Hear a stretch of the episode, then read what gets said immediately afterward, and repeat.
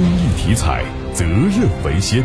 中国体育彩票始终牢记公益初心和发展使命，建设负责任、可信赖、高质量发展的国家公益彩票。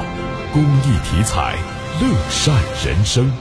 今年以来，郑州全力推进妨碍河道行洪问题整治，以保障汛期全市河道行洪畅通。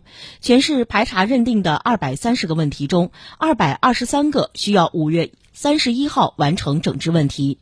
截至五月二十七号，已经完成整改一百九十五个，消耗率百分之八十七点四。